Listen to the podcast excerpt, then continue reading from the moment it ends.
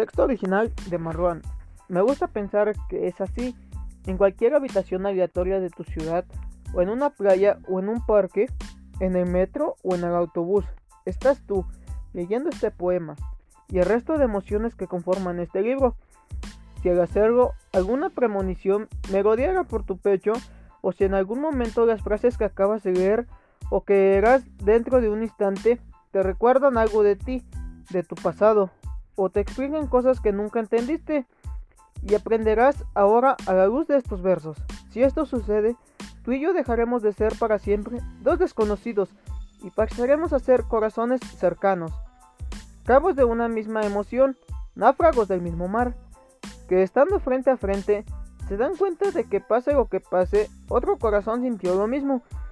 Y aunque solo dure un instante, cada vez que tengas un libro entre las manos, tú y yo ya nunca más volveremos a estar solos.